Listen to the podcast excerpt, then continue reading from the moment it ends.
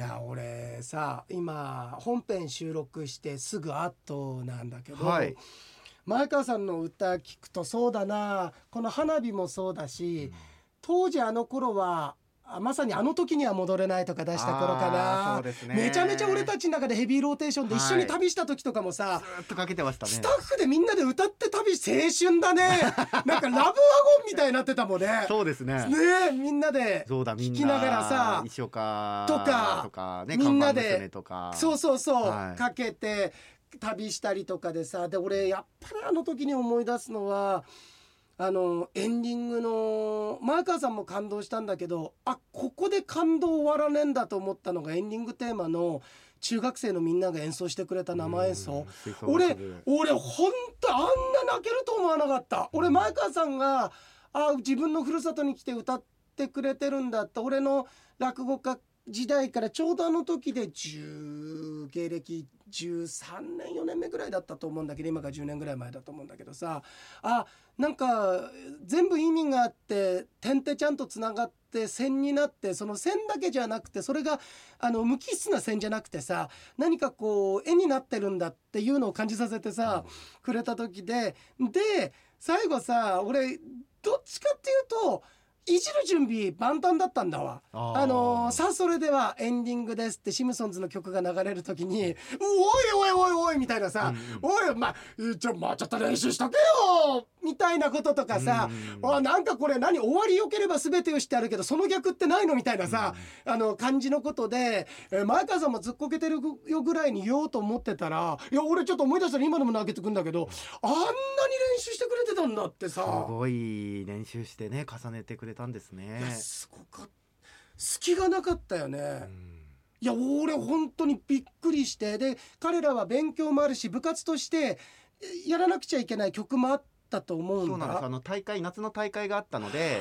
大会が終わってからじゃないとそのエンディングテーマの練習はできないっていう状況だったんですよね。もう彼らもだけど考えたらすごいね。彼らももう成人してんだよ。そうですねもうね。すごいね。うんいや俺は一人一人の名前はもちろん覚えてないしじゃあ顔も覚えてるかっていうとそれはごめんなさい、彼らの顔も覚えてないんだよ。だけどあの景色は一生忘れないねえなんかどっかであの時私フルート吹いてたんですなんて人にもし今後出会ったら。うんいや俺本当に今、ねかさっき言ったように顔も覚えてないし名前も覚えてないから感謝はしないとは思うんだけれども。しなさいよそこは。なんでそこまで言ってくれたんだったら条件揃ってるわけでしょ？病気なんだよ俺。病気なんだ俺も。うもうさ、え2分に1回ぐらいこういう呼吸をしないと死んじゃうかよ俺。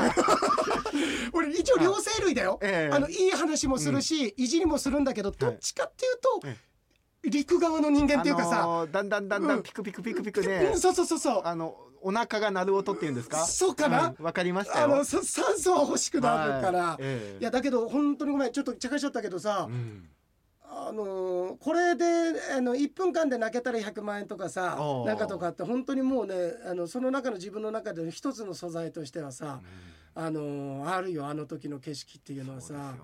ですごかったなオーケストラでさ。う。ん。いやーすげえ厚みがあったよね。でかっこいいよ。あの時俺たちも綿密な打ち合わせをしてたんだよね。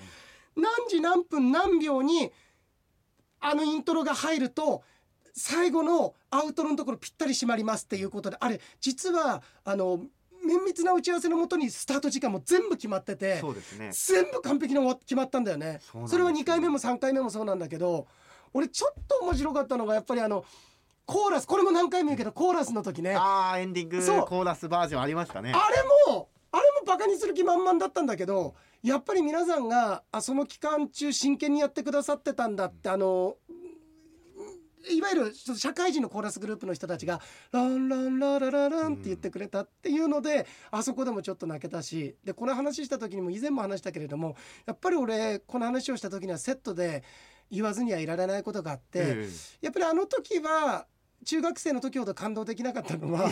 あの、ええ。コーラス隊の皆様が、あのちゃんと控え室っていうか横にテントがあって、ここに荷物置いてくださいって言ったにもかかわらず、全員バッグだとか、はい。あのーなんてセカンドバッグみたいなものをええ抱えて歌ってたっていういかに俺らスタッフが信用されてなかったかっていうあの景色ですね。荷物はここに置いてくださいねっていうのでテントね袖のテントにあったんですけどパッて見たらみんな歌う時にあのサイドバッグとかトートバッグとかねみんな肩から下げたままなんだかこう手で押さえてね絶対引っ張られないように。っていう。姿勢で「ランランララララ」って歌ってましたからね。あのさ、あんなに手荷物置き場がスカスカなの俺見たことないよ俺あのもう本当にあそこで麻雀できるぐらい空いてたよね、はいはいはい。すっごい空いてて誰一人も信用してないっていうのは俺でもねそれ分かるんだよ原因、みんな最初置こうと思ってたんだと思うんだけど俺は思うんだ茂に見ちゃったんだと思うんだ。あの茂にを見た時にそうですね。こいつやりそうだなって思ったんだよ。あの、うん。しげには絶対盗まないですかって僕聞かれたら、さあって言っちゃうと思うんですよね当時ね。そうだね、うん。あのーいやあのなんなんていうの？もちろんさ、うん。あのいや盗みませんよって言いたいんだけれども、あの無言の答えみたいなさ、はい。あのあちらにいたなんかちょっとあの小室哲哉みたいなあの方言ったんですけど、柄悪いね。からあれあの人ってちょなあのこれやりに行ったりしませんか？あ いややらないと思いますけどね。あって一回あって。であってでブレスはあるよね。一回ブレス。そう。いやいやいやいや。でも確かにあのーそれこそうん。僕会社とかね STV に来てあの控室とかご案内する時とかも、うん。一応そのまあ荷物置いといて大丈夫ですけど、はい。あの貴重品だけは管理してくださいねとかっていうことあるんですけど、うん。もしかしてその日も僕そうやって言ってたから、はい。もう貴重なものをはい。要は盗まれたくないもの。これはもう間違いなく盗まれるという前提のもとね、そういうなんかバイアスがかかったでもさこんなこと言うのもなんだけどさ足別の人なんか貴重品なんか持ってないかなんてことらね言うんですか。なんてこと言うんですかうん。はいもうカバンの中見たってどうせあのリップとかそんなようなもんとかだけだろ。だからあれうん。貴重品持ってたんじゃなくて、うんもうなんかフラッシュモブのようにね、うんうん。こう一般のこう街を歩いてる街の街行く人々あが集まってきてて演出なのかなと思って。そんなわけないよお前、はい。それぞれ皆さん時間です。集まってくださいって集めてんだから 集めてそれは行きますよって言ってんだから。そうねだよ。あでもそれだったら面白いね、はい。なんかさあかっこいいね、いつかさ公開放送やった時にさえエンディングの俺はいつか公開放送またもし僕が大きな公開放送やるとしたら俺はあの曲は俺の中で特別な曲だから使いたいんだけど、どういう風にやるんだろうってみんな思ってて、ええ。あれ？バンドも準備してない。なんだろうと思ったらそれ始まったら面白いよね。みんな集まってきて、ね、みんな集まってきてさ。あいいんじゃないですか。うん。それいいんじゃないですか。そうだね。はいなんかたこ焼きそこで焼いてる人とかさ、みんなさ、ええ。あのー集まってきてさ市長とかも集まってきてさそれでやったりしたら、まあね、ただ、あの、うん。さっき中学生の時ね、うん。中学生の皆さんはもう成人してる頃でしょって言いました、じゃああの時ね、だいぶご高齢の方もあ。たくさん参加してくださってるんですけどそうだね。次回ねまた集まっていただくってなった時に、うん。どうでしょうね？多分あのー相当な入れ替えはあると思う。いやいや失礼ですよそんな。お前がこの野郎！お前これだからお前な、はい。ルーに嫌われんだよお前。このお前こんな嫌われてるやつ見たことないよ お前。俺これ今呼ぼうかどうか迷ってるぐらいお前嫌われてるよお前嫌われてるってことはないでしょだけどお前もこれちょっと読んだだろ、はいお前今嫌われてるってことはないでしょって言ってる自分に傷ついてないかおう前は、まあ僕メール印刷しながらちょっと若干心に傷は覚えましたけど。ルーさんありがとうございます。またメール来てないメール来てないって先週言ったら、今週はもう3通も送ってきてくれて、これ読む？あのさ、はいルーですといやお前のせいでさ、はい。まあいいやちょっと読むわ、ええ俺これだけ言わせて、はい。ルー俺俺名付け親だからね。そうですよね。あんたルー・ダイヤモンド・フィリップスに似てるねって言って言ったらある意味父親だよ俺、まあそうですよね。親ですよね、そうだよ。生みの親そうです、ねが両親だとすれば、うん。育ての親は洋平さん。ある意味そうですよ、はい。そうですけど、ルーですこんにちはと、今週も本編ラジオクラウドともに楽しく聞くことができました。あとこれねちょっとまあ先に言っとくんだけど、メールたくさん来てんだけど開業とか行の空き方とかが病んでる感じがするんだよ。これ大丈夫かルーお前。これ何で言ってんだこれ？なんかだからうん。きっと絵文字とかね句読点とかが何もないから、うん。そういう印象がついちゃうんいやですかね。なんかねやけに村上くんっていう文言の後は必ず2行ぐらい開くんだよ、なんかここに含みがすごいんだよ。で、えー今週も本編ラジオクラウドともに楽しく聞くこあ楽しくとができます聞いてくれてんだからいいじゃないですか。嘘ついてんだよこれ。嘘ばっかり嘘じゃなんだよこれ。嘘じゃないでしょ。ざんだって次の行読むか、ええ。こんにちは。今週も本編ラジオクラウドともに楽しく聞くことができました。あーよかったな。次の行だぞ、はいてか次の文字だぞ、はい残念ですともう書いたんだよ落差。下の根も乾かぬうちにっていうかさ、はい。あのエプソンのインクのシミも乾かぬうちにだよ こんなのお前。前略ですよね全略だよそうだよ本当にさ。残念ですと。村上くんはい。だけでなくときたもんだこれ、うん。陽平さんまでもがルーの味方でなく敵になってしまいましたって書いてある村上君だけじゃなく洋平さんも敵だになってしまったって。よく見抜けてるじゃないですか。あのさ先週メールしなかったわけはって書いてあるんだけどええ。はい。陽平さんはツイッターにてね村上くんに会いに行くシンクロが起きたヒントをツイートさせていただいたと。はい。で村上くんにはタクシー会館にて、久保なんだあかりさん。っていうのか、はい。あかりさんの初回のアタックヤングの最後に流れた曲を確認してもらうよう答えをお話しさせていただきましたと。はい。陽平さんも村上くんもご多忙なのも承知してますが、残念です。これ2回来てるから残念です。二回残念ばか残りですね。念だ始まり残念だ終わってんだ 残念です残念ですね。挟むという、うん。ってことは結果はい全部残念ですってことですよねこれ。こう挟んじゃっただかららなぜ残念なのかっていう理由。洋、平さんはツイッターにねヒントツイートしたでいやしょ俺はだからはい村上いや写真上がってたのかこれ。いや俺だから分かんないのさ。う二通目にそのうん。画像を上げてくれてますけど、そうだからね俺ルーがそうやってつぶやいてくれてたよとは言ったじゃん、はい。だから見てますよね。で僕も先週タクシー会館でうん。お会いした話しましたよね、うん。でアタックヤングうんのうん話をしたのも覚えてるんです、はいはいただはそこの完全にうん、最後の曲を、ね最後の曲を確認してもらうよう答えをお話しさせていただきましたっうんって言ってた。ていうところが、うん。ごめんなさいね。僕もちょっとうんルーさんとバーッと話してる中で「アタックヤング聞いてきました」みたいなのは覚えてるん覚えてですけど,、るんだけど、最後そのうん曲をうん、確認しといてくださいねっていうのごめんなさいね。僕ちょっと聞き逃しちゃってたんだってるよね。はい。で俺もさ、うんそれ何かなって分かんないのさ、えそしたらちゃんと答えの、んあのーインスタグラムのこれ久保か誰かのインスタえグラムか？久保さんがやってるインスタグラムで、つまりそのルーさんが言いたかったのは、うん。村上さんとうん。タクシー会館に来たわけは、うん。昨日のアタックヤングのうん。かかった最後の曲を聴けばわかるからねって言ってくれた、うん。それを僕は確認しないまま今日まで来てるっていうことを、はい。残念ですと言ってる。残念です。で、はい。これは何かっていうとくれたいい？はい。それはねそのアタックヤングの久保がなんかそのインスタグラムにその日かけた曲をアップしてたの。こういうふうにこれをかけましたよみたいなね。で5曲目に、うんあのラッドウィンプスかけておて。おラッドウィンプス。それが「そっけない」って曲だったんだよ。いやだからこれで、はいあの要するにそれそっけないかかったからこっち来たよって言って、うん。それ答えをし見てくれとまで言ってんのに気づかなかったってことなんだけど俺からも言わせて、難しいよこれお前。お前難しいよルーこれ。難しい。四次曲クイズお前難しい四字曲かいや俺さこれさこれねこうちょっといつか俺もう絶対的イベントやるよ俺。それは今年はまあ無理だけど来年か再来年かその次か分かんないけど俺は俺には本当にあのねあの夢があるんだちょっと。俺自分仕事に対しての夢ってのはずーっと持ってきてない中でもこれだけやりたいってことは実はあるんだ村上君も知ってるけど。その時に会場に来いよ。くっそみそにいじってるから俺。もうね本当に。難しいよ。これねこれ会場にいたらステージ上まで上げていじってたよ俺。おいちょっと来いとお前。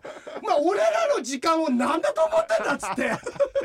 アタックヤングを聞いてきたっていうから久保さんがねうん。明日そのシロップと一緒にやりますから来てくださいねっていうのを聞いて来ましたよっていうことかと思って、うん。ああよかったですねってニコニコしてたでのが。またその時もいろいろあったんだろ？まあ僕もインカムとかもつけてたりして、インカムではずっと音流れてたりとか、うでルーさんもルーさんでそのなんかキッチンカーに並んでる、列並んでる待ってるところでお話しさせていただいたと思うんですけど。そんなにインカムで話すスタッフとキッチンカー近いってもはやステージにキッチンカー上がってるよそれ。いやもうそうなんですよ。嘘。嘘だそのくらい近かったすごいね、はい。本そう当なんですよ。へー。で？でうん。だからね、その最後の曲っていうのを聞けばよかったんですね。やだからごめんなさいね。そうだね。申し訳ないです。うん。ただそっけないっていうのが図らずももう言葉な、言霊の国でね、うん。そっけないって言った通りに僕がそっけない感じけないっていう。になってしまったしかも、はい。あの俺までそこまで抱き込まれちゃってるから。いや本当に。そうそうそう、うん。ただねやっぱり3曲目見てほしいんですけど、はい。3曲目ねうん。 Creepy Nuts の曲ですかこれ、はい。バカ真面目ですよ。バカ真面目ってなってんだけど、うん。これはうんそうあれってことだからお前がそうだったってことじゃないよこれは、うん、どっちかっていうと2曲目の反町隆史ポイズンの方がお前の近いよ、があったんですね、こっちの方が近いよ、はいはいはい、はい、ただ僕はやっぱり4曲目のつもりですよ、愛のままに皆さんと接してますから、そうか。プレゼントがあるからとか差し入れがあるとかないとか、そうね。だけどお前1曲目が小さな声の歌でさ「そらあなたにとって大事なのはビール券」って歌ってんじゃん。いやビール券ごめん、これ小さな声の歌で合ってた合ってます。あよかった。俺あのあれもあるじゃんモンパチってあの。あなたに。俺今すごいスケベなこと言いそうになっちゃった。あなあもう言わなくていいですよ。本当、はい、よかった、えー、そうですね。いやだけど、はい、でもね、うん、まあこれは村上君も知ってるだろうけども、はい、俺はって言ってもルーはさやっぱり育てやっぱり言っても、うん、育ての親は、縁は切れないっていうかさ、まあ、やっぱり、俺はずっとルーとこう共に歩んでいく。だからある意味、ルーもこの間っていうかもう何年か前に子供できたんだけどまあ俺の孫みたいなもんな、彼らと一緒に俺は行くんだなと思ったんだけど、そのこれからのお道中童貞にはあ君はいないんだなっていうのは、はい、この最後のメールで。え？ルーですみんなで一緒に歩い歩んでいきましょうよ。もう歩んでいきましょうが言えてない事態で、はい、俺も言えなかったよ、はい えルーさんなんか僕のこと嫌いになっちゃいました？さしいや嫌いになっちゃいましたっていうか、もうすでに嫌いだったんだけど、今回嫌いになったわけじゃないから決定打だった。決定打だったんだよ。決定打いや、うん、こうやって僕嫌いになっちゃいましたとかって言ってるけど、あのー、内心めちゃめちゃ傷ついてますよ。6回の表の5対0からの満塁ホームランで9対0で もう諦めてるよ監督も。ピッチャー試すよいろんな6対0だったんですか？いや5対0か。5対0か、うん、それで満塁ホームランで9対0です、はい、差し入れの件ですがはい。あのね、うん、俺村上君は差し入れ持ってこない人とは口聞かないよと基本的に、うん、だからほらあのえっ、ー、と学さんだとか、うん、えーと、ダンさんとはねあの話して放送そっちのけで もう放送の方なんかもどっちかっていうと明石さんとかよりもダンさんたちの方見てたよみたいな もしくはとついさんの方見てたよっていうとついさんのことは見てましたけど 差し入れの件ですが、はい、YouTube での傭兵の明治で勝負では、うん、ルーの財布も大変潤うことができました。予想参考にして。ね洋平さんにはわずかばかりですが虎屋の羊羹これ結構高いよね、うん、虎屋の羊羹を用意させていただきましたと。うん。で YouTube 内での熱量強くなんとか13惑星、えー、10人の財布を潤わせるために潤わせるために予想されてる洋平さん、うん。YouTube 最初に出てくるどこかそっけない表情で出てくる村上くん。YouTube 最後にようやく終わったとどこかそっけない表情で動画を締めくくる村上くん。差し入れを用意しようとは思えないのです。ごめんちょっと待って。俺もこれ読むべきじゃなかったと思う。あのこんなに嫌われることある人差し入れを、ねはい、あの人間ってさやっぱり小中高とかってさなんか仲良かったり悪かったりだとか一回ぐらいいじめとは言わないけど喧嘩したりだとかってあこいつ俺のこと嫌いなんだなっていうことには出てくるじゃない。多分三十数年間で一番だよ今。村上君には差し入れを用意しようとはもう到底思えない。これもなんかさ俺あの倉本壮の脚本読んでるような感じだったもん。なんか知らないけど。いや、うん、ただこれ言ってますけど、うん、ねおいお前ら差し入れ持ってこいなんて僕一回も言ったことないですからね。あの思えなくて結構なんですよそれで。いいんですよ。ほらないですから。ほらむお前から突き放されると傷つくから俺の方から突き放してるんだそう簡単してるよ。違う違う違う。そうじゃないです放送鈴木雅之出てきたまさかのスペシャルゲスト。違う。違うすごい。丁寧な鈴木雅之だよお前違う違うそうじゃないんです。そうじゃないんです。いやそれはだって差し入れくれる人はね確かに僕恵んでくれるから恵みの人だなと思いますけど。なるほど。ちょっとはマーシーだってことだ。それダメなやつはい、えー、2個目にダメなの出した俺。2個目に打ち止め出しちゃった俺。えー、でも僕だからこれも誤解ですよね。YouTube 最後にようやく終わったと、うん、どっかそっけない表情で出てくる。ただ村上君これだけ言わせてもらっていいから、うん、あの以前このラジオクラウでも言ったんだけどあの確かに僕すごい熱量込めて、うん。あのこれあれただの予想じゃなくてやっぱり運気の流れだとか、時にあの気学だとかさ。まあシチズムは使ってないけど気学とか。で一つのレースで15分ぐらいかけてさ、予想しててまあそれなりにこうあれ原稿もないし、はい。結構場当たり的なというか、うんうんうんあの場当たりってもリハーサルじゃないですよ、リハーサルじゃなくてね。1000回もやってないですから、はあれびっくりしちゃった。あのやばいんだ、たんだけどこうもうその場でやってあ自分の中でいい話できたかなとかあるいはこんなことってまあ満足感もあるけれどもまだまだ磨かなくちゃななんて思いながらやってて、僕の中ではまあ一つのコンテンツとして仕上がってると思うんだけどある時かみさんがボソッと「あのー、あの YouTube の競馬の予想さ何回か見てんだけどさ多分だけど村上君途中で飽きてるよ」って言ってたんだけど。おそらくそれはそれは多分途中で飽きてるのがなんでわかるかっていうと、村上君途中出てきてないんだから、ええなんでじゃあそれで飽きてるのがわかるのっていうとやっぱり最後にちょっと出てくるわけですよ。その時のエネルギーのかなりえ車で言うと E 側エンプティ側に向かってる矢印のメモリから、あこれは察するに15分のものであれば10分前にすでにエネルギー枯渇してるぞ的なことがわかるわけですなこれ。いや違いますよ、うんねようやく終わったと思ってって、そんなマイナスなこと思ってないですよ、うん。やっと終わってくれたとプラスに思ってるんですから。同義だよ 類義で調べてみろ。次に出てくるよようやく終わったー。じゃない。やっと終わってくれたっていう。そっちの方が軽くいなされてる感じがして嫌だよ俺は。なんかあのようやく終わってくれたは、はい。はいあの下から見上げてくれてる感じがあるんだよ大御所、うんうんうん。大御所を、はい。やっと終わったっていうのは上から見下されてる感じがするんだよいやいやいやいやいやいやでも村上君はい。このルーからの傷つくメールで、ここまで俺は笑いに変えようって頑張ってる。俺優しさ。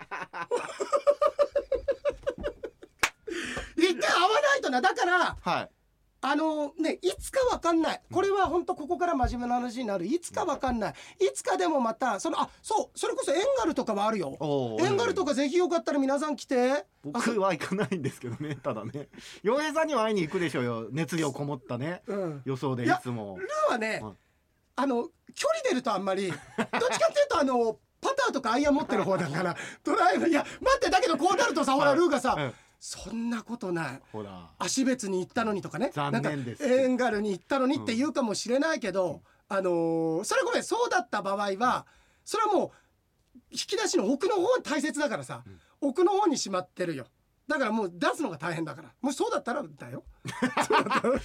誰に何を必死になってるんですか今。いやルーだよ。だけど、はい。それでちょっと真面目な話だけど、い。つかさ本当にやりたいことがあるんだけどそうなった時みんな集まってね。そうですね。本当に、うん。俺は何回も言うように公開放送でお客さんを呼ぶっていうつもりはもうねさらさらないさらさらないっていうのは人に集まってもらうでもねそれお客さんだと思わないんで来てくれた人は分かると思うけどもうお客さんって会場にいる時点で俺の中でも演者なんだよ。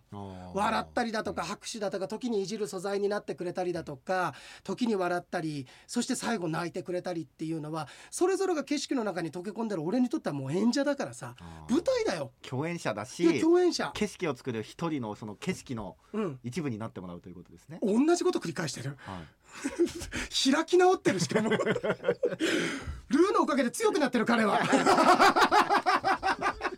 一皮むけるの見られた俺、いありがとうございますルーさん本当に。強くなれました。やまたルーもね本当にね会いましょう。またお会いしましょう。ね。本当多分逆に気にしますよ。そんなに強く言ったつもりじゃないのに、うん。ずいぶん強く捉えて村上るみたいな。はい。文面を見るに、はい。強く言ってるよこれやでもありがとうありがとう。ありがとうございます。ねえーっと。で伊藤君も。あなんか前川さんのあ今回の前川さんのカジュアルランチのそうだこれちょっと話したかった、あのさ先週あの大抵伊藤君ってこっちじゃメール来るの、はい。あのね、ん。バックヤードに来たんだよ。メール、はい。したらさ もうさと。もう俺らってことじゃなくてもう機械に弾かれてるじゃんって伊藤君っていうのがさ、はい。こういうメールプリントアウトする時ってさ、えーってやったらさ、プリントアウトしてさなんかミスった時ってさ前半の5行ぐらい映ってるけど後半伸びきち伸びきったりとか映んないっていうさそういう機械のミスあるじゃん。伊藤君の右半分映ってない左だけっていうさ そんなことは。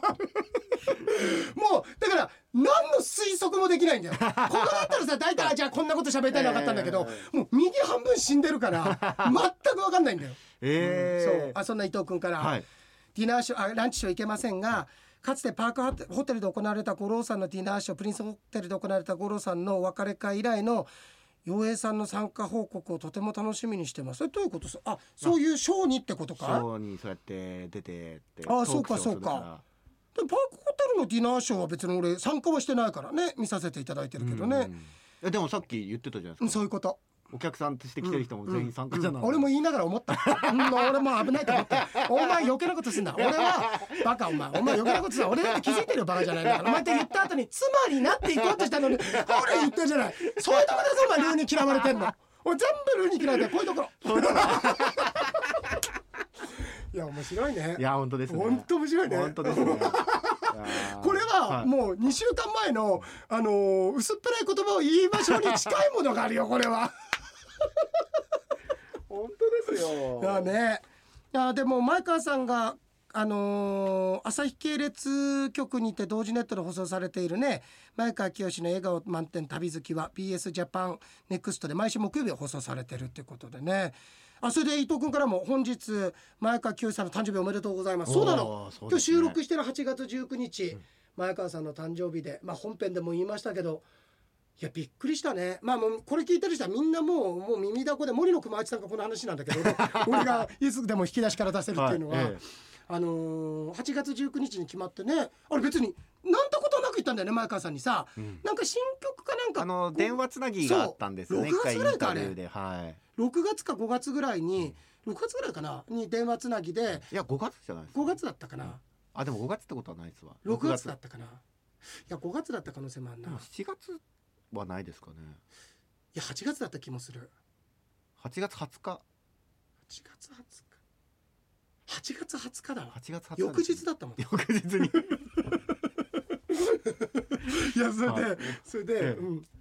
まあこれぐらいでいいでしょ今のお年の頃はね。これぐらいでいいでしょ。これぐらいのあでも耳たこじゃなくねあの Spotify とかうん。ねあの Amazon Spotify ってさ、はいなんかスポブラみたいだよね。なんかさいつそうですか？ももなんか Spotify ってなんかええ。すごい幼児性があるんだなと思うの。そうですか？Spotify とかで聞いてる方はうん。初初って方もいますからね最近聞き始めた方。いやいるからな。初めての方いるからな。いるからな。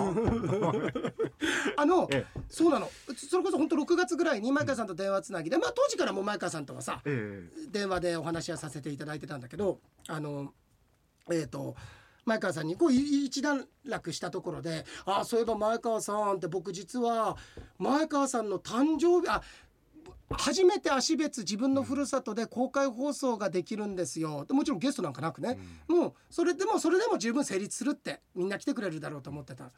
で「ああそうなんだ」って「そうなんです」でそれがなんかくしくもですねお世話になってる前川さんと同じ誕生日8月19日っていうところが僕もなんか嬉しくてって言った途端に「え本当？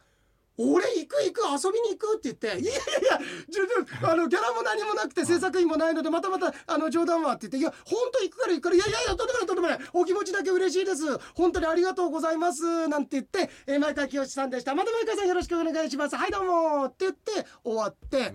で「陽平サンデー」が終わった5時半ぐらいに前川さんから電話かかってきて。ここですよね。ね。で電話かかってきて「あよえちゃん。あ前川さん先ほど盛り上げていただきました。ありがとうございました」あいやそのことなんだけどさあの俺やっぱり調べたら8月19日空いてるから行くから」いやいやいやとんでもないですとんでもないです。ほんとギャラも出ないです。いいよ」と「俺遊びに行くんだもん。もうチケット取っちゃったから。行くからね」って「よろしく」っつって「えー!」って言ってから。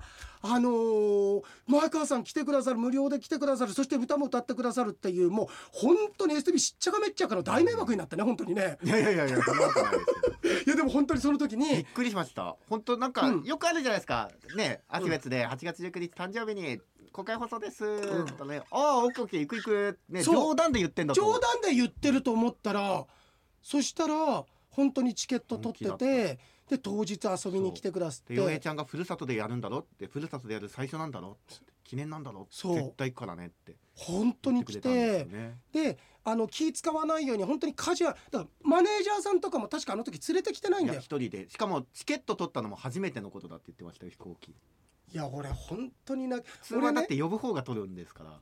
とかまあしょっぽいずってもマネージャーさんとかが取るでしょ。いやそうだよね、いや俺俺驚いたんだよ。うちに毎年お中元とお歳暮来るんだ？事務所やってくれてると思ったら前川さんやってたのあれ。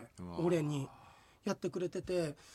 でさあちょっと話変わるけどさ俺ずっとさ村上君とかってうわーとかギャーとかさ、まあどっちかっていうとうるさい人なのかな笑いなのかなと思うかもしれないけど俺でも最後はあのー泣ける放送ずっとしたいと思ってて、でもそれは15分の中で毎回やってるやるものじゃないからだけど節目の時にはって思ってた時にやっぱりそういう時に話添えてくださる方がその企画作ってくださる方がたくさんいるんだよね。さっき言ったようにその曲のこともそうあの中学生もそうだし、えー前川さんのこともそうだけどいや今思えば本当そこ泣けてくるよ。自分で来てもちろん空港からはそれだけは手配させてくださいってうちの放送局で手配させていただいたんだけどだから普段着で来ていただいて7曲8曲。で俺ね今でも覚えてるんだ。いや俺ちょっとそれ見るとちょっと泣けてくんだけどあのあのね終わった後にねあのあのねいやちょっと待ってねあのねあのいや俺すげえ泣けてくる。いやーあいやーすっげえいやすごい燃費いいね。10年前のことで泣けるってやっぱりね俺すげえ幸せなことあの時させてもらったんだけど終わった後に俺お会いしたことないけどどこぞのとっちゃんがね車椅子で来てくれててすごいね泣きながらね前川さんと握手してて。あの俺ねって元気だった体動くと、まあ、ちょっともうお話しすることもできないっていうかちょっとあの滑舌も明瞭じゃなかった多分あの何かこう脳の血管障害だとかでちょっと言語的に厳しくなったのかもしれない車椅子で奥様と一緒に来てたんだけどさだってずっと「いやー嬉しい嬉しい」っつってさあのなんつうんだろうあのなんだっけえっとあの元気だった時ずっと雪列車聞いてねって幸せでねって俺今このタイミングでまたあの雪列車生で聞けて本当に幸せだったよって今泣きながらちょっと握手してたんだよ。俺それ見た時さうわすっごいいい時間を俺が作ったとは言わないよ。だけど俺を軸になって作り上げてくれた人が、まあ、みんないたんだと思ってうわすっげえ救われたって思った俺ほんと芸人やっててよかったなって思ったんだよあの時。で俺一人じゃもうあの時できないから STB の協力もあるし何よりえっ、と足別がすっごいたくさんのお金を出してくれて翌年から西尾さんも出してくれたんだけどあの時にわあすごい時間をあの時に作ることができたんだなって日差しが強くて暑い日だったんだあの日は。あの時はね本当に俺の中ではすごくねあのーいやだからそれをできるやっぱりあの感謝もしてるけど羨ましくもあるよ前川清さんがそれができるっていうさただで来たまあお金払って来てくれてもそれでも感動も与えることできるよもちろん。できるけどただで来るっていう懐もあるしそしてあのこの人の声とかステージ見ただけではこんなに泣けるしその人の人生肯定したりだとか今まで生きてきてくれたことをあの喜んでもらえるっていうその方のこの当時60何年間あすごいなって神々しかったよね。いやあの時村上君はまだスタジオだったんだよね。そうですね最初の年はスタジオから音出してましたね伝わってきたじゃんあの熱は。はいねもちろんですいやー暑くてちょうど西日がギンギンでね。うんいやーよかったな。天気にも恵まれて。あの時はね珍しく前川さん来たんだけれどもあの雨降らなくてさ珍しい奇跡だなんていう話をしててね、いやーそうだね。いろんなこと思い出すよ。でその後あの本編でも言ったけど虹が出た話だとかさ、いやーまたいつかねそういったことがねあのでできるといいなっていうかもう本当俺やりたいと思っててね。それは本当にみんなとまた時間が共有できた。でもそう開催されたとしてもまあルー来てくれないんだろちう。なょっと待って。くださいルルーさんは来ますよ。来るか？はい。僕がいないってことが確認取確れたら。認取れた。でも多分その時はあのいやわかんない。スタッフとしてなのか、うん。あるいはお客としてなのかわかんないけどいるとは思うから村上君。あーいるかもしれない。じゃあ来ないじゃん。あ どっち取るかだよ俺が。ーそうですね残念です。残念。残念です。残念ですだね。残念です。残念です。えー、えいやそうなんだよね、はい。いやルームありがとう。なんでその話になったのか忘れちゃったけど前川さんのね。でもやっぱ今日ずっとねあの本編から含めて前川さんの話で、うん。ね吹奏楽の話もそうですし本当人ですよね。なんかさうん。俺ってあんまり夏好きじゃないんだ。前から言ってるけど、うん一番好きなのはどっちかっていうと冬とか春ぐらい、ええええ。これから良くなっていく時期がもういわゆるそのき気学とかその遁甲版で言うと陰遁って言うんだけどあのこう日がし短くなっていく季節に入るともう俺嫌なんだ。だから夏至から先はちょっと寂しさの方がすごく嫌でさ。俺あのー花火嫌いなんだよ。はあ今日曲花火って曲かけたじゃない、ええ。だけど本当のあの打ち上げ花火ね。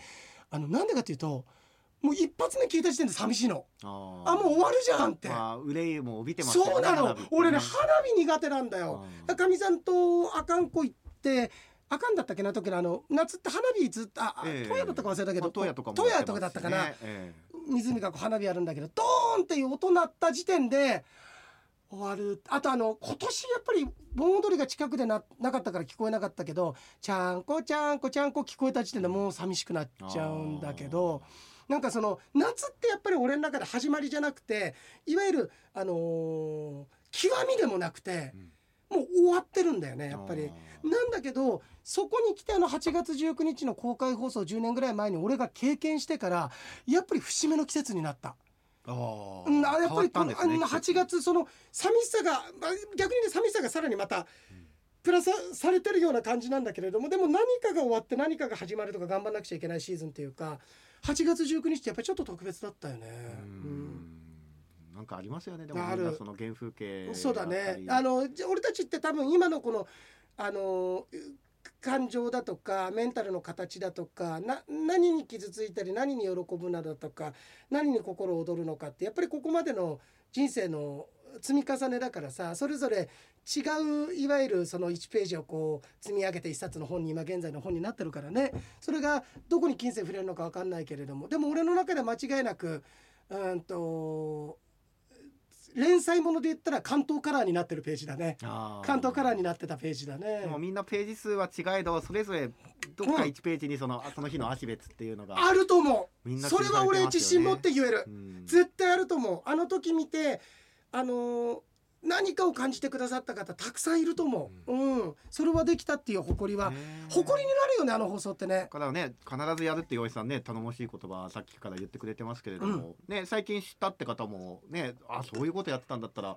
次あんだったら絶対行きたいなって、ね、次も本当に起承転結がしっかりした俺はステージをその公開放送をいつか俺はやりたいとは思ってるよ。初めて参加する方もあこんね、10なものがあるんだ。年ぶりの参加の方もみんなが楽しんでねいつかやりたいいつかやりたいよ、うん。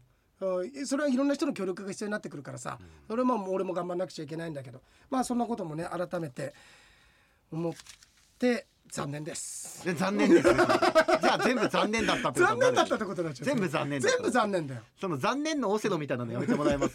そうだね。なぜならもう一番最初の端っこに残念置かれちゃってるからそう角にね。もう角に置かれちゃってるから、もうとりあえず最後に残念って言った時点で今まで残念になっちゃうから。全部残念にガラガラガラガラガラガラって変わった変わっちゃうのでねちょっとこれ気をつけなくちゃいけない気をつけましょうねはい、あのイケボンからもいつもあのでもイコポンってなってますけどねああの先週確か噛んだんでしょはい俺俺村上くんいやよひさん俺だったいやお前ずるいねそれ。どっちかな？どっちかですか？ルーだったかもね。残念です。あ残念です、ここまで残念だったから、はい。あの増井さんとの吉報旅行のお話いや増井さんもさ SKH さんもさめちゃめちゃ良かったっつってくれた。うん。来年もね一個計画してんだ。3人で行こうねっていうあいいですね。で、うん。すげえ良かった。10月の2日ライブ決まりました。まああの SKH さんと山口進さんとあと増井さん初めてだと思う多分。2人が同じステージにっていうか。でももちろん大きいところじゃなくて静内のカバチっていうなんかライブハウスみたいなとこがあるんだけど、10月の2日夜ありますので日曜日です。ちょっと僕もね顔出せたらなと思ってんだけどでも友人の心温まるエピソードに感動したのもつかの、まあ、まさかのホラーな結末に恐怖を覚えましたよ。さん俺の親父のこと言ってくれてた人いたじゃないですか。と「うんうんすげえ仲良さそうでしたよね」うん。誰かわかんないですよね。っ て怖いよ。誰よりも知ってたからね。俺もしかしたらマストしたさした噛んじゃった。俺ももう疲れてるわ俺。俺疲れてる。もしかしたらマストしたんだったんじゃないかなってなかなかいいギャグだったんだけどこれ。弟のね。弟の。噛んじゃった。えーああとおかめ八目は、うんあんまり使うことがなくて意味もぼんやりとした感じでなんとなく洋平さんがおっしゃっていたようなネガティブなイメージの言葉なのかなと思ってましたと、村上さんの考察でおかめ八目と聞いておかめ納豆的なことかなと。でそこからホテルの朝食バイキングで白飯に何を乗っけるかという話題に展開していったのが良かったと。あありがとうございます。でホテルの朝食バイキングにあんまりね旅行できないから縁はないんだけど、バイキングで白飯のお供何にするかって迷う気持ちはわかると。で話戻ちてと。戻ちてってこれ村上君だってね。そうです。戻して。そうだよね。はい。えー、おかめ八目のアップデート版おかめお絵かきですよ。これはでもなるほどなんだよね、元の言葉の意味をしっかりと受け継いで現代版に分かりやすくアップデートできていて素晴らしい。いやこれはでもなるほどだよ。確かにちなみに村上さんは八目が分かりづらいのでそこをアップデートされていましたが自分は八目よりもおかめの言葉の意味があーさっぱり分からなくてそれこそ仮面のおかめかなと思ってましたがおかめの意味が他人がしていることを脇で見ることってそうまあいわゆる、だから丘って丘場所とかさ昔の遊郭から見ると丘場所って旗とかね。旗って意味だよね。旗目に見るとそうそうそうそう皆さんの常識の範囲で知ってることなんでしょうか？もうみんな知ってるよ。いやいやいやそんなことないもですよ。うおめえとルーだけでは知らねえの。いや僕もだっておかめ納豆かなと思ったって言ったじゃないですか。僕もおかめ納豆かなとおかめ納豆だと思った人がこれやったんだから。ね すだから人間の成長の様を見せてるんだよあそうですね。これ。すごいよ。素敵ですよ。そうですうん、ごめんルー変なとこでいじって。すっごい安い使い方して、そうですね。すっごい安かったね。あれですよ。洋平さん安いですって来るかもしれないですよ残念ですじゃなくて。残念ですじゃなく。うわ最初に安いです。安いです。で洋平さんでその後に最後安いです。安いです。もうだから来週どんだけ俺が熱く語っても結局安っぽい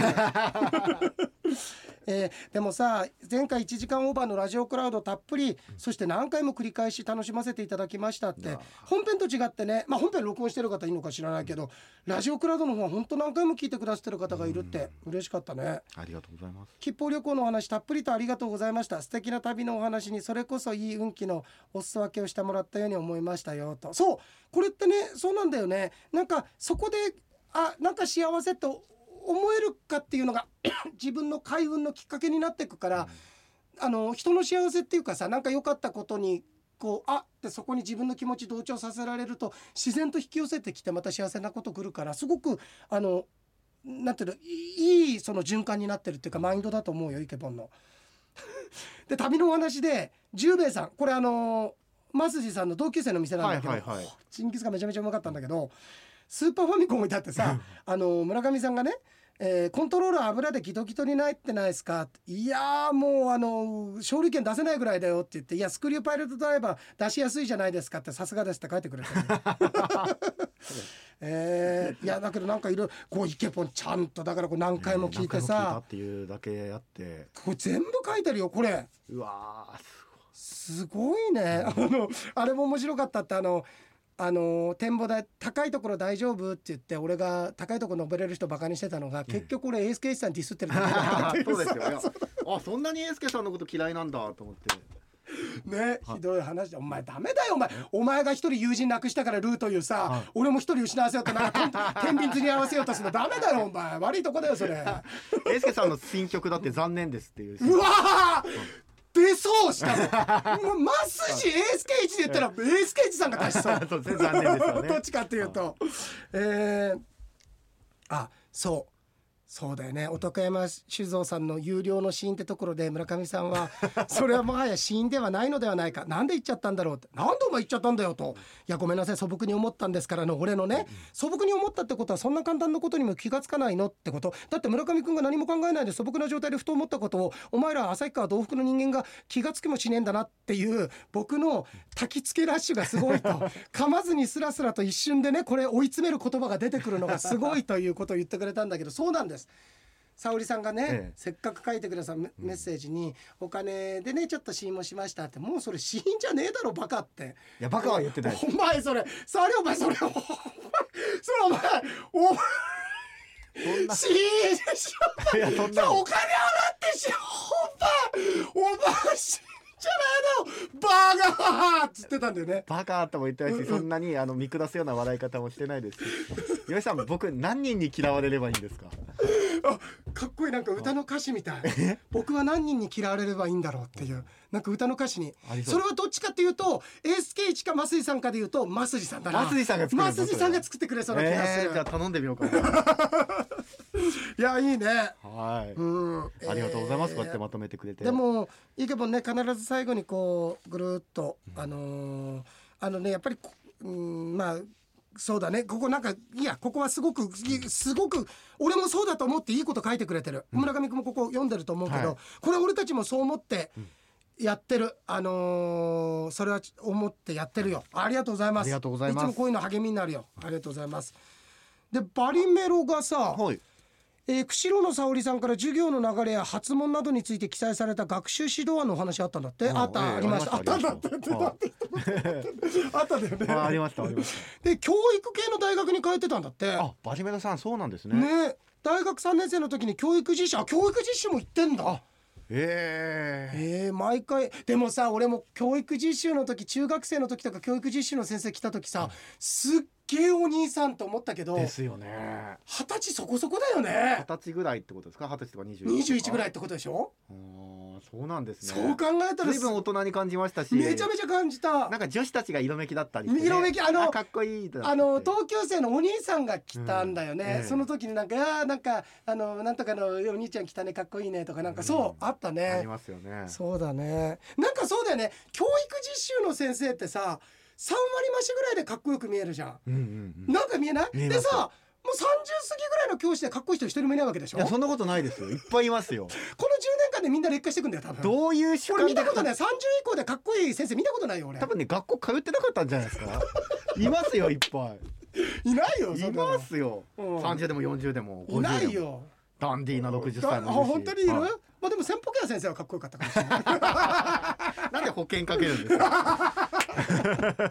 そうだね。でもなんか本当にさ3割増しぐらいでさいやそうなんですよ。なんかなんかお兄ちゃん感があるってないんうか。かそのスーツ効果みたいなのも含めてあとうん。真新しさとか珍しいから、そうだね。やっぱりみんなこう好き好きってなるじゃないですか、うんで最後は寄せ書きとか書いたりして、ね。うんそうだね。先生ありがとうございましたっつってね。そうだそうだ。はい。そうだね。バジメロさんもねそんなこうそんな経験をしていらっっしゃるという。で毎回毎回授業のために指導案を書いてそれをもとに授業を進めると、で僕の専門は音楽なんだって。音楽ですか。あそうか。中学って専門中学はもう専門いだもんね。ね。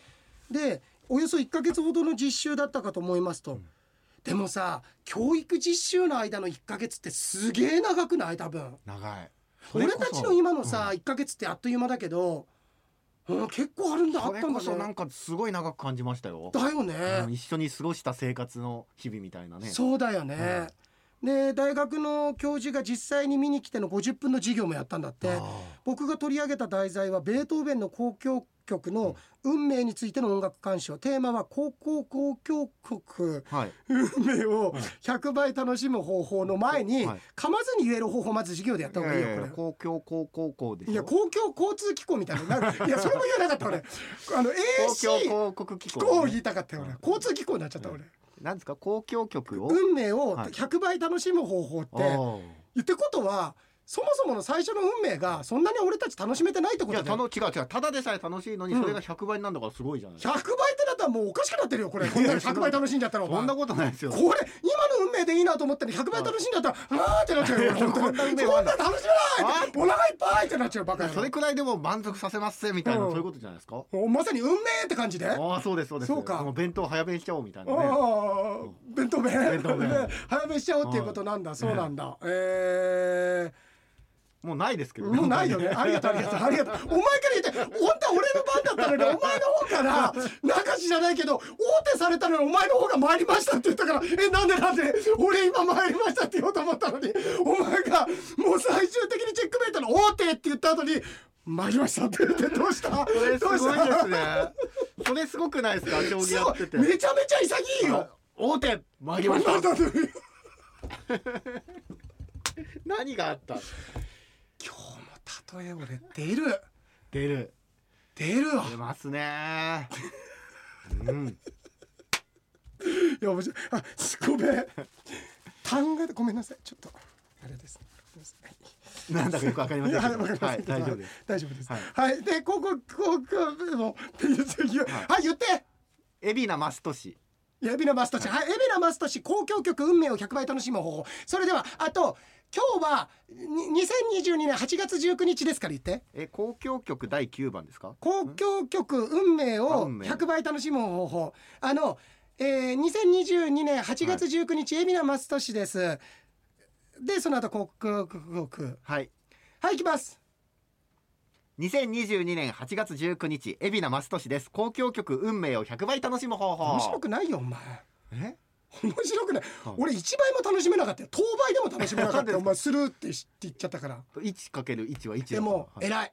ここでさ、はい。素人はさ噛んだらいいんでしょ的ないやださからそうですこれが一番つまんないお寒いんだよ。そうですよ。いるんだよこれ。そうですよ。だから、うんわざとね噛んでみるとかそう。引っかかっちゃったなんてことは僕したくないですからね。したかだからいいそれは正解。俺もここでこうやってつまんないよってお前100倍どころか1倍も楽しめないよっていうのを引き出してくれたってここでさ噛んだらもうあざといよ。そうですよ。だからじゃあ行きますよ。上さん。お願い。しますよ、うんはい20228月19日海老名マスト氏交響曲運命100倍楽しむ方法。ほら言えちゃってんじゃないですか。言えちゃってんだよ。言えちゃってんだだから、、はい。かに俺たちがガチンコでやってるかってことここはね。いかにガチンコでやってるかってことですよそうですね。うん、だから、はい。ガチンコでやってる放送にあれだけの熱量が来てるってことは向こうもガチンコでお前のことルーは嫌ってるよ。だからこんなんで嫌ってる方向に行くんですか？えー、あでもそうなんだってやってたんだって、えー、バリメロさん早く話進めてほしいと思ってると思います どういうことだったんですかその100倍楽しむの。大学の先生も見に来てて、うん。はい。作曲家ベートーベンとは緻密に計算された楽譜とそれぞれの楽章のつながり全体の構成についてなどなど本番のクラスの授業の前に2クラスほど同じ授業をやってみたんだと、うん。あの場当たりやったんだわ。あ場当たりをね、あはい。えー中学校で音楽の先生と打ち合わせや修正をしながら最後の授業に臨みます、もちろん1時間の授業で終わるような内容ではないので何回か分けて行うのもああ行うものん？分けて行うもののうちの一つです。はい行うものん？行うものの。何回かやるもののうちの一つああそうかそうか、えー何回か分けて行うもののうちの一つであると。はい。おおむね本番前のクラスの授業はうまくいっていよいよ教授があ 今日バリまあ後で言うわ。見に来て授業の日全体的に流れもよく生徒たちもよく反応してくれてまあ結構うまくいったなと思って時計を見たら同じ内容同じ分量でやったのに30分しか経ってない。やっぱりテンポがちょっと速くなっちゃってるから、ええーで音楽の先生の方を見ると「あら終わっちゃったね」というような苦笑い。どうしようかなと焦ったんですがふと我に返ってなんだただもう少し先に進めばいいだけじゃないかと次のやる予定の話をしながら15分まあ無事終わったと。授業終わった後音楽の先生と早く終わっちゃってどうしようかと思ったよと言われながらでも先の話に進めてまずは乗り越えられてよかったと笑いながら話していたのを思い出しましたっていう。まあ最悪困ったら曲1曲ぐらいかけとけばいいから余っちゃったら時間ね。え。いやいやいや。でねはい今週の放送配信も楽しみにしてますって書いたんだけどまずね、いよいよ教授が見に来てっていうのが、あの身につけるの身ににえ服を着るの着るなんだよ、いよいよ教授が見に来てってこの文章だけ見ると 普段あの裸でいる人みたいになっちゃうから やっと教育実習生見るときフォーマルでね。たまには服を着ますみたいな。そうフルチン先生みたいな藤井先生じゃないですよ。あ来たかなって久しぶりにちょっと服でも着るかと、服でも着るかっていう、なんだか暑苦しいねみたいな。でも音楽の先生じゃないですよで最後今週の放送の今週が、うん。あの根に種類の種で今週の放送っていうなんかすごいな何このなんつうのその生物学的なさ、根の種類の放送、ね、そうそうそう今週の放送も配信も楽しみにしてますっていうでもバディメロさんが楽しみにしてんだったら一応やっといた方がいいんじゃないですか今週の放送も。今週の放送って言ってもさ、楽しみにしてんだからだって。いやだからやっぱりさあのー種植えるとさ、うん。こう芽出てくるじゃない、ええ。あれ水あげるとっていう。だからそのでも僕たちにとってはその水あげるまでもしかしたらその種があってじゃあここに水あげてくださいっていうふうに土にこう水かけるじゃない、ええ。種はさは違う人に植えてもらって、はい。だけどもうすでにその種っていうのはさ、埋まってて芽が何が出るかってのは分かる。あとは僕たちがそこで何を感じるかってどんなワクワクを享受するかっていうことをたあのーその花を植えて自分が種を植えてない水をあげてる段階だけの人はそういう楽しみがある。実はこれあの人生にも通底するところがあってつまりこれ何度も言うように疫学なんだよ、僕たちっていわゆるその巻いた種本当は自分で巻いたんだけど覚えてないんだよね。それはエキサイティングな人生を楽しむために。で僕たちは生まれて物心ついてから何をやってるかっていうと生まれてくる前に自分が選んできた人生の宿命。つまりそれは種ってことなんだけどそこに水をあげてるってことなの。でそこに水が出た時にあれ思ったような花が咲かなかった。思った色味と違ったってことたくさんあると思うの。人生の中でこんな人生じゃなかった。でも不安を覚えないであなたはその種をまいてその種が芽吹きそこが成長していくことを経験していくっていうことを自分分で選んでいるんだよっていうことを僕すごく伝えたいんです。だからあなたが今その種納得できない見栄えが良くないだとか思ったものじゃない。あるいは実をつけない食べられるものだと思ったけどそうじゃない。ただの鑑賞用のものだったんだとか。いろんな自分の思ってたとは違うかもしれないけれどもそれをと育てるだけのつまり自分の育てるだけの人生のノウハウいわゆる説明書はちゃんと花持って生まれてきてるんだよっていうことを伝えてあげたい。ありがとうございます。完璧ですねこれ。あもうねバリメロさん恥かかせずに済みましたよ。そうだうろ、ん、今バリメロさん間違ってたって恥かくとこだったの。ちゃんと今週の放送の話したんだから。そうだよね、はい。じゃあその前に石浦だって話なんだけど。根の種類のね。すごいね、種の話ね種の話。うん今週の放送も楽しみにしていますってことはきっとバリメロさんこれ今。満足していただけたんじゃないでしょうか。ありがとうございます。ここまで来てでも満足してないのは、ルーです。いやいやいやだからルー。もうここまで聞いてる可能性もうん。6%ぐらいですよ今。いやありますよ。だってうん。今週の放送も楽しかったですって書いてアリメロか。え？アリメロか。聞いてる可能性アリメロか。アリメロアリメロ。アリメロじゃなくアリメロですよ。アリメロか。はよし。いルーじゃなくてグーって言ってくれてますよきっと。うわー！すごいグーって。はい。やーええどうそれ。ええどいいそれいいやでもうん。ま あそうですね。まあ参りました。これでお前ください。これでありがとうございます本当に。でもこういうのって記憶力だよね。あの1回の放送の中でさ、はい。あのいかに前回のこの放送1時間の中でだったらさ1時間前のこと覚えてるかって重要だよあねーまあそういうのでありますよね。そうだね。ええー、っとあすとこどっこいもありがとえどこどっこう、いさうん。ん、てめえのせいで曲がかかってるバカ野郎いっぱいかかりましたね。先週すごかったですね。そうだね。えー、あのーポッドキャスターっての小日本警備局長から。小日本さん久しぶりごめんそうだ。うんルーごめん、うん。ルーあのー俺最初に俺村上くんのこと嫌いになったのルーだと思ったけど、うん。初代いたわこの人警備局長って言ってさ、うん、小木本警備局長に嫌われてたよね違う違う違う違う違う。違う違うっていうか間違えたのは事実なんですけど。嫌われてはいない？嫌われてはいないと思ってるんですけど。もう臆病になるよね、あのルーからあのメールが来たら書いてます？いや大丈夫大丈夫。大丈夫ですか？小木さん村上さんこんばんは。最近運が悪いんですよね。階段からこけたりいろいろあったり。運が悪いと余計にネガティブ思考になったり神経過敏になるんです。かかりつけ医や違う病院で何回もお医者さんで見られているのに自分は難病じゃないのかと思ってしまったり怒りっぽくなったり負の連鎖だと。とにかくマイナスなこと嫌なことしか浮かばんですと。なんとかこの負の連鎖を断ち切るべく趣味に打ち込みたいのですがなかなか仕事や家族サービスでままなりません。これだという特効薬はないと思いますが負の連鎖が続いてもどすこい生きていける方法ってあるんでしょうか。いやこれごめん。俺も本当に疫学の観点からしかいもう同じこと繰り返すけどいやこれは逆にそれだけ負荷のかかる人生今選べてるってことなんだよ。いやそれねいやこれは本当のどん底にいる人には直接は言えない。例えば自分の幼くしたお子さんが亡くなっただとか大切な人がいなくなっただとかえー仕事がクビになっただとかっていろんな世の中にあって本当不幸のどん底の人にはこれはいいくら疫学勉強してるんですって言っても言えないけどでも本当に僕はそのちょっと離れたところから「いやーわかる」ってすっげえ辛い。でもこれさ本当に磨くためにあるんだよって磨くために。いやそんなわけない。だってこんなに大切な人いて生きがいがなくなったんだもん。でもさそんなに悲しいってことはそれだけ愛感じてたってことなんでしょう。じゃあその愛を知るまであなたが世界にその愛の素晴らしさを説いてってこれ綺麗事に思うかもしれないけど疫学って本当にそうなの。だから負の連鎖が続くでもどすこい生きていける方法ってあるんでしょうか？もうすごい今のこの小木本にはその上滑りしてそんなこと聞きたいんじゃなくて本当具体的になって聞きたいと思うのかもしれないけど楽しんでとしか言えない。今のこの瞬間楽しんであなたのそのこれが本当にあのー血となり肉となってさ筋肉となってるよっていうあの階段からこけたねまあ他にいろいろあったんだけど階段からこけたりいろいろあったりって書けてるけどもう考えてよ小木本警備ここまで聞いたらわかるでしょ？階段からこけるよりももっと辛いこと今日村上君起きてるんだから。そうなんだからさ。いやいやいやいやね？そうですよ。もう多分はこここれ読む前にあ俺読んだ時にあいいよ傭兵。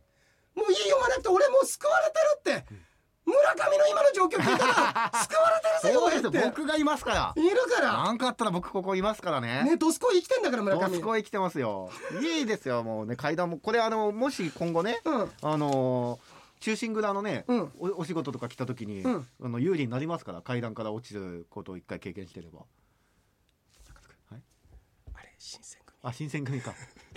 中心蔵じゃない。中心蔵中心蔵2階になるとこ行かないから。あそ前後でここカットしようとしてない？んいや雑だったなと思って。雑だっただろ、はい。本当に？はい。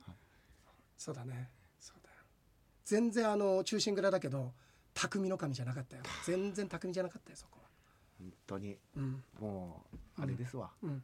参りました 一個も来なかったよコマ一個も打たなかったよ。俺歩一個だった時歩を一に個進めて。参りました。参りました。お前どれだけ先見性あんだよわかるんですよ。あ最初にこの歩をわかる。一ポンと出すなんてことは、うこの人絶対強い人。あの言うよね。本当に強い人って拳かわさなくてもあもう俺こいつに勝てないって分かるっていそうそうそう。だかからあのね、うん。あはじめまして村上です。よろしくお願いしますって言った時にあこんにちは、うんよろしくお願いしますって言われた段階で、あうん。この人には絶対勝てないってと分かるでしょ？ょそれと同じようにでもそんな人を将棋盤囲むまではいかないからね。いやそうだね、えーそうですね。いやまあなんでしょう、うん。ね、うん。本当にポッドキャストね、うん。聞いていただいて、はい。元気だって、気分転換で気分もしていただい転換して。て気分転換して、ううんん。大変な人いっぱいいるから。じっとね。うんまたそう。そうよ。こ好転するタイミングまた来ますからね。そあのねあのねこれね疫学でも俺必ず言うんだけど人間ってねやっぱりねあのねいわゆるコンフォートゾーンみたいなのがあるんだよ、うん。心地のいい場所。それが不幸な場所でもそれコンフォートゾーンになっちゃうんだよ。あまあありますよね。あるでしょ？あのちょっと不幸なところでね、うん。例えばさ、うん、と極端な例だけれども、うん、と夫婦仲うまくいかなくて旦那さんにこうなんかこう暴力受けてたりするけれどもその場から離れられなくなったりだとか自分でなんか行動を移せなくなったようになるとかっていうのは、そういう時はエネルギーが奪われたりだとか辛いんだけれどもでももう現状を動かすもないそのことぐらいを考えてるんだって今この現状のままのゾーンがいいっていうさいわゆるこうシフトチェンジができない方って、まあみんなそうですよ。いるの。ね。いるんだけど、うん。だからそういう人ってだんだん卑屈になっていくの。それは何かっていうと例えばね村上君ってあの今年すごいいい運勢だよって言ってもそれは俺何回も言うように王気っていうものがあってそうは言っても人それぞれ全員がじゃあその年に生まれたその生年月日の人が同じ運勢かっていうとそうじゃなくて積み重ねてきた環境とか捉えてきた運勢だとかそして、えー運勢の中にはその王気って言ってどんなことをやってきてどんな方角ついたかっていうのは全部答えがこの日とかこの年とかこの月に出るから。で本当はいい年だよって言っても本当にすがすがってって言ったら変だけれども自分を良くしたいっていう人はいいんだけれどもどっかそこでそのままもう腐っちゃう人がいるんだよね。うん。いや全然岩井さんそんなことない。めちゃめちゃ悪い年ですよって言ってで来年持ってるがんなわけないってそこで諦めちゃうともうねせっかくいいところのいいトラックを走ってるのに全然自分がぬかるみ走ってるような感覚になっちゃう。それ本当にもったいないの。一回自分であの何なんだろうねあのあの人間の心境って今まで苦しんできた自分がバカみたいになっちゃうから受け入れたくないのかもしれない。今本当はいいこととか、うん。不思議だよね人間ってね。俺もそういう時昔あった。今を今とかいいとかこれからいいって肯定すると今苦しんでる自分がすごくバカで惨めになるような気がするからなのかとか意味がなさ意味がないものになっちゃうって自分で思っちゃうのかその心境は自分でもいまいちつかめないけれども一回そこの底に使った時はまあもしかしたらどっかとことんこう心配してもらいたいって。その良くなっていくと今まで目かけてくれただとか心配してくれただとか声かけられてただとかってこともなくなっていくんじゃないかな。つまり良くなっていくことに対して孤独を感じる人もいるかもしれないから、うん。そういうこともあるじゃない、うん。今はこうやって心配してくれるけれども自分が良くなったらこういう人たちはいなくなるのかなっていうのをどこかいろんなこうあの環境が加味して、えー卑屈になっていくかもしれないけれどもちょっと勇気持ってって自分の景色見てみてっていやあのそうまんざら捨てたもんじゃないよっていう僕はいろんな人のも名式見させてもらったけれども悪い人なんて一人もいない。もちろんみんなウィークポイントあるよ。まああこんな苦労しうそうだなとかさこんなところだなって思うけれどもそれはでもやっぱりその人とお話しさせていた時に俺にはもう笑い話だね。こんなこと苦労しそう。あ苦労してるやっぱりそうでしょって自分で選んできてるもんってなるしでもそれは無駄じゃないからその人にとってはね。そんなようなことなんですけれどもまだルーは君のことはあんまり許せてないと。ここまで来ても。ここでなんかそのどうやって落とそうかなって時に全部ルーにするのやめてもらえます？そんな万能品じゃないですから。しかもここ2回分ぐらいのルー俺もうこじつけ感そうそうそう。甚だしいよ関係なく。なっちゃったハライチびっくりですよ。関係なくなっちゃったよ関係なくなっちゃったよ。うん。ずいぶん前から関係なくなっちゃった。本当ですよ。ずいぶん前から関係ないんですよもうルーさんずいぶん前からもうルーなんて関係ないって言違ってるよ！う違う。そうやって繰り返していくからでしょ？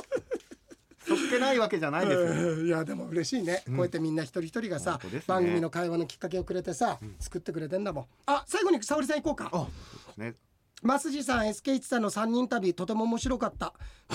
誰かわからなかった人そして田中邦衛さんにの次郎ちゃんの話も笑いました。いやー次郎ちゃん会いたい。なんか不思議だよねもう一回会いたいっていう人いるじゃん。いますいます。あのこんなこと言うとなんだけどその人って例えばなんか自分にしてくれるだとかお金持ってるだとかこの人と付き合ったらなんか自分の人生にプラスだとかそんなの取っ払ってあの人に会いたいって人いるよね。いますね。俺次郎ちゃん俺シャレじゃなくて増井さんに「次郎ちゃんに今度また会わせて」って何回も言ってんだけどシャレじゃなく本当に思うんだよね。なんかあの雰囲気っていうかそれがやっぱり人徳っていうものなのかな。あ。ですかね。うん、うん。そう。でえー そう俺がさ買ってきたさ東北の土産俺北ついてね本当に北のいいものを土産村上くん買ってきたら実は作った会社が道南のもので しかもそれが札幌コーヒー館のチョコでしかもコーヒーの加工業者は小樽で極めつけコーヒー豆ブラジルだったもんね。どこにも汚かったよ。汚いですね。ね。あーそして公開放送での村上さんの裏工作には本当驚きましたと、ちりとりを腰に下げているとおっしゃる洋平さんでさえ村上さんのまさかの告白に言葉を失って俺どうやって拾うのと叫んでました、ね、びっくりしましたがお笑いしました。さて男山酒造さんの有料のシーンについてはい。村上さんが有料のシーン。いやだからそんなそれさ ちょっと待ってそれさ俺さもう沙織とも言いたくないの恥ずかしくて。こんなこと。こんなバカを作るやつもさ名前も言いたくないよ俺。名前も言いたくないけどさお前さもう相手パカって言わせてもらうよ。有料の支援あのそれはもはや死んじゃねえじゃねえのっていう素朴な疑問を持った時ちょっと待ってちょっと待って。はい。ちょっと待ってください。今の何ですか？あの一個だけ質問したいんですけど、はいよ。自分の心は痛まないんですか？それうん、痛まない。すっごい心地いいよ。すげえ、あの、先週の会議のコントといい、心地いいよ。ああ、気持ちいいって。すっごい気持ちいいもん、今。えー書いてないからそんなふうで、はい。言ってないとね、洋江さんが男山酒造の想像での感動的な会議豆を再現したのが面白かったと。ちなみに有料の 25ml のシーンですが、有料の日本酒の方はだいぶお高い商品でして、量が多いからお金がかかるのではなく、高額の日本酒だったからでした。って。んいや、それはなんとなく。いやわかりますよ。だ分かった上でだから分かった上でちょっと待ってって。何これで？これで何？これでなんか前回のがなしになったと思って。一週間これ考えてたのお前。ねえ。いやだからそんなこと言ってんじゃないなって。そもそも CM で試し飲みっつったのに金が発生したことにしてして言ったのに量がどうだとか。なんか高いお酒だからとか。そんなの思ってて。思ってないよバカって。今村上君思ってるよ。あのなんでこの二人でやってて僕が嫌われるんですか？っ てどう考えてもおかしいでしょ いやーすごい。いやううん。んでも大体まあそういうふうに思いましたけど、今ね。思うだろ。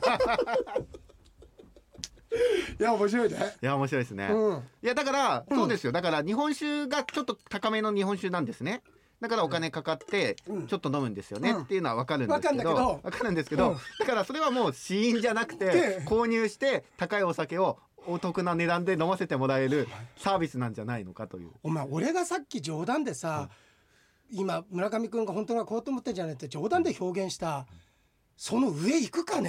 いやいや行ってないでしょ上は。上は行ってないですよ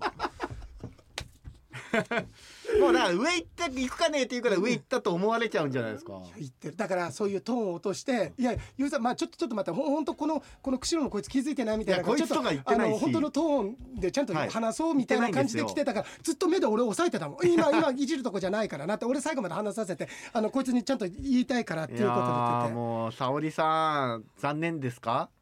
残念です。残念 りがとう今日も楽しかった。ですね。ありがとう。本当にありがとうごちょっざいます。と待って今日1時間。今1時間。15分ぐらいいってる？もう1時間8分。9分。はい行きましょうか。いきますか。先日回転寿司で「論より証拠」と言ったら「マグロより酒やーん」と店員さんに「とろんより紹興酒やーん」と言われたいのです。さてここでジョークを。その証拠を聞いて自分のことだと思ったタレントのショコタンが「トロより紹興酒はありそう」をこう言った。しょこたん。アニソン。ありそうね、うん。アニソン。そのアニメソングの吹き替えの主人公がスーパーで買い物してるのを見てこう言った。これが本当の声優やーん。終わり。残念です